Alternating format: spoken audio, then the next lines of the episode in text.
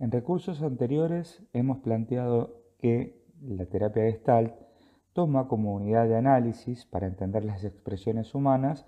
lo que llamamos campo organismo-entorno o organismo-ambiente o también situación. Son todos conceptos equiparables entre sí. Esto es, todas las expresiones humanas, ya sean lingüísticas, cognitivas, emocionales o psicomotrices, pueden entenderse como síntesis de lo que sucede en el campo psicológico, para usar una expresión de Lewin, de una persona en un momento dado. Ahora bien, están planteados los, eh, los, temas como para entrar en un nuevo concepto que es muy importante, que es uno de los conceptos pilares de la teoría de la terapia gestáltica. Eh, para introducirlo tendríamos que decir primero que, así como la terapia gestal toma esta unidad virtual, organismo-entorno, para entender las expresiones humanas, también hay que decir que dentro de esta unidad lo que llamamos el organismo, es decir, el cuerpo que somos, las experiencias que nos habitan, eh, los pensamientos, eh, la, historia personal y demás, eh, está separado, y esto es bastante evidente, de lo que es el entorno significativo. Recordemos que cuando hablamos de entorno no estamos hablando de el espacio del ecosistema que nos rodea, sino del entorno que nosotros significamos, referenciamos como importante para nosotros, el entorno que simbolizamos. Entonces, organismo y entorno, si bien pueden ser considerados una unidad funcional, en la práctica, de hecho, es bastante fácil de comprobar que se encuentran separados. Sin ir más lejos, hay un órgano eh, que es el más grande de nuestro cuerpo, que es la piel, que se encarga de separar fehacientemente lo que sería lo propio de lo ajeno. Así como la piel representa una barrera y también un espacio de intercambio, eh, también tenemos nosotros otro tipo de barreras, por ejemplo, barreras en términos eh, políticos, barreras en términos ideológicos, eh, barreras en términos morales. Es decir, tenemos una determinada delimitación en la que consideramos que ciertas significaciones en cualquiera de esas áreas son sentidas como propias, son sentidas como familiares, mientras que otras no lo son, las sentimos lejos de nosotros, la podemos, las podemos rechazar y demás. Entonces, nuestro organismo está dividido por fronteras eh, de eh, su entorno. Sabemos que el organismo como entelequia por sí mismo no tiene sentido ser estudiado porque todas sus expresiones y manifestaciones son una síntesis de las fuerzas que están en juego tanto en lo que llamaríamos eh, mal llamado quizás el adentro como el afuera. Eh, pero por otro lado, es cierto que esta división también se hace evidente a la exploración inmediata. Entonces vamos a ocuparnos un poco de en qué consiste esta frontera. Está señalizada en el gráfico con una línea que se encuentra punteada, como decíamos en recursos anteriores, como para dar la sensación de que se trata de un espacio de, un espacio no aislado, no, es un espacio de transición la frontera. La frontera de contacto o límite de contacto también eh, aparece de las dos maneras en eh, diferentes bibliografías. Eh, es un área en donde se producen, por un lado, la diferenciación entre las variables del organismo y las variables del entorno, pero también el intercambio. Eh, la operación fundamental que hace a ese intercambio es lo que llamamos el hacer contacto, el contactar. Eh, está planteado en forma verbal porque se trata de un proceso. El contacto es un proceso. Si tuviéramos que simplificar al máximo la definición, diríamos que hacer contacto es el proceso por el cual algo que es ajeno al organismo es decir, que forma parte del entorno significativo pero que es ajeno al organismo, se convierte en propio. Es el pasaje de elementos del ambiente que son parte de lo que diríamos el no yo hacia elementos propios del organismo que son, pasan a formar parte de lo que es yo, mi identidad, lo propio. Este proceso requiere, como veíamos eh, en otros recursos, de, y este es probablemente el aporte principal del primer PERS de la década del 40, eh, requiere de un monto de agresión. Es decir, los seres humanos, al igual que eh, el resto de los seres vivos, no podemos nosotros mantenernos vivos produciendo nuestros propios recursos internamente. Necesitamos sí o sí del ambiente para sobrevivir.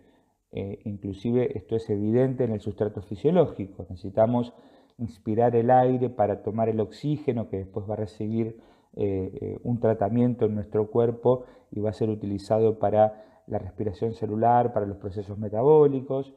Necesitamos alimentarnos para esas sustancias que ingerimos, degradarlas, convertirlas en eh, partículas y moléculas más simples y, de esa manera reconstruir e ir reconstruyendo nuestro organismo. De la misma manera también necesitamos otro tipo de estimulaciones psicológicas, afectivas, emocionales, que podamos tomar e integrar para considerarlas propias y de esa manera seguir desarrollando nuestras capacidades como seres humanos. Entonces, todos esos procesos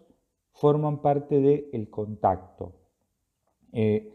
yo, al igual que sucede con el alimento, para poder tomar algo del ambiente, necesito desestructurarlo, necesito degradarlo para con las partículas elementales, siguiendo la metáfora alimentaria, las partículas elementales de, de ese alimento que yo estoy ingiriendo, poder reutilizarlas de modo tal que me sirvan para hacer una síntesis interna que me permita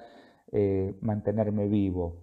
Bien, entonces allí es donde interviene la agresión. La agresión, tal como la entiende la terapia gestáltica, es un movimiento desestructurante que hacemos de lo que recibimos del entorno, lo que recibimos del ambiente. Una vez que lo agredimos, podemos identificar cuáles aspectos de esto que estamos recibiendo es asimilable para nosotros, qué cosas nos sirven y también desechar las cosas que no nos sirven. Por ejemplo, eh, en, el caso de la alimentación o aún de la respiración, donde nosotros eh, inspiramos aire, que sabemos que tiene solo un porcentaje de oxígeno y el resto de los gases que, que forman parte del aire no los utilizamos, es bastante evidente este tema de la desestructuración para tomar lo que nos sirve y desechar lo que no nos sirve. Eh, pero aplica este modelo para cualquier experiencia que tengamos en este intercambio organismo-ambiente. Por ejemplo, si yo estoy llevando adelante una discusión con alguien, quiero resolver un tema y estoy discutiendo eh, y argumentando para, discutir el punto con el que me interesa llegar a una solución con la persona con la que estoy discutiendo, yo voy a ir diciendo lo que opino del asunto, voy a ir escuchando lo que el otro dice y de lo que el otro dice voy a ir tomando algunas cosas que me van a servir a mí para reargumentar. Voy a descartar, desechar otras, otras las voy a considerar indiscutibles, pero siempre sobre el discurso, sobre las expresiones del otro que está discutiendo conmigo, voy a practicar este movimiento de agresión en el sentido de desestructurar lo que me está diciendo para ver qué puedo tomar y qué no me sirve a mí para continuar con el proceso de la discusión que tengo eh, en curso. Lo mismo sucede cuando, por ejemplo, me siento a leer un material de estudio, me siento a leer un texto. Cuando leo un texto voy eh, pasando línea por línea, voy tomando algunas cosas que me resuenan, que entiendo, que considero significativas, mientras que otros aspectos de lo escrito por ahí los descarto, por los pongo entre paréntesis, los dejo o no significan demasiado para mí. Es decir, este, esta labor de agresión, de desestructuración de lo que recibo del ambiente, es permanente, porque a partir de ese proceso es que yo voy entonces degradando lo que recibo como estimulación ambiental, asimilando los aspectos que considero nutritivos de lo que está sucediendo en la situación y descartando los aspectos que considero que no son nutritivos, que no me van a servir a mí. Eh, el propósito del contacto entonces, que es esta operación de la que estamos hablando, ¿cuál es? Es tomar del entorno lo que necesito para sobrevivir. Dicho de otra manera, tomar del entorno lo que necesito para cerrar la figura de interés que, he abierto. Dicho de otra manera más, tomar del entorno lo necesario para poder responder a mis necesidades. De esta manera cumplo con el propósito fundamental de estar vivo, que es mantener, diría Fritz Perls, una dimensión de la autorregulación organísmica, es decir, ese equilibrio dinámico que me permite a mí ir desarrollando esto que llamo mi propia vida. A partir del contacto entonces es que tomo los aspectos del ambiente, los hago propios, cierro mis figuras significativas, cierro mi necesidad pregnante en esa situación que estoy viviendo y puedo pasar a la siguiente.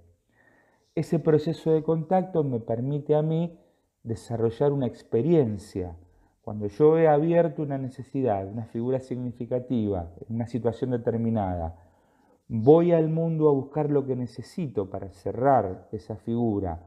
consigo tomar del mundo lo que necesito, desestructurarlo, asimilar las partes de la experiencia que me sirven para dar respuesta a mi necesidad y consigo en definitiva darle un cierre adecuado a la figura, he construido una experiencia. Esa experiencia la voy a atesorar como recurso para las siguientes situaciones que me toque enfrentar en mi vida. Dicho de otra manera, a partir de que he abierto una necesidad, he hecho contacto, he tomado del ambiente lo que necesito y he podido cerrar esa figura, tengo una experiencia que me ha permitido crecer, es decir, ampliar mi base de recursos para enfrentar mi vida, para enfrentar lo que sigue en el transcurso de mi experiencia vital. De esta manera entonces vemos que la noción de contacto se encuentra en el centro mismo de el fundamento de cómo la terapia Gestalt entiende cómo funcionamos los seres humanos, sobre todo en términos saludables. El contacto siempre implica una novedad, por eso Percy Goodman en el año 51 decían que el contacto es la manera en cómo nos enfrentamos con la novedad, con la novedad que el ambiente nos provee y lo que resulta del contacto es un ajuste creativo, activo. Como seres activos, los seres humanos ajustamos el ambiente, no nos adaptamos nosotros al ambiente, sino que ajustamos el ambiente con el propósito de ir hacia el cumplimiento de nuestras expectativas, nuestros deseos, nuestros objetivos. En términos saludables, y acá podemos acercar otro elemento más para ir armando una definición del concepto de salud desde esta escuela, en términos saludables, una persona que tiene su capacidad de establecer contacto funcionando adecuadamente es una persona que puede mostrarse saludable, que puede resolver las encrucijadas que cada situación, momento a momento, la vida le va proponiendo, resolverlas activamente con arreglo a sus propios propósitos, a sus propios objetivos, a sus propios intereses, eh, que son definitivamente los que le dan sentido a la experiencia, los que le permiten construir un sentido significativo y trascendente para la, para la propia persona a esto que llamamos nuestra vida.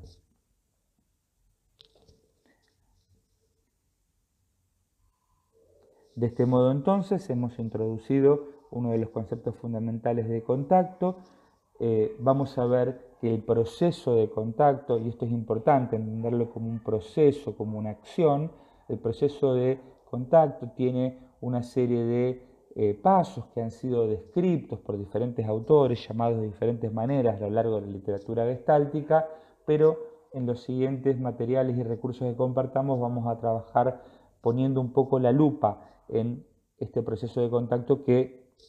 parece ser tan importante dentro del edificio teórico de la terapia gestal.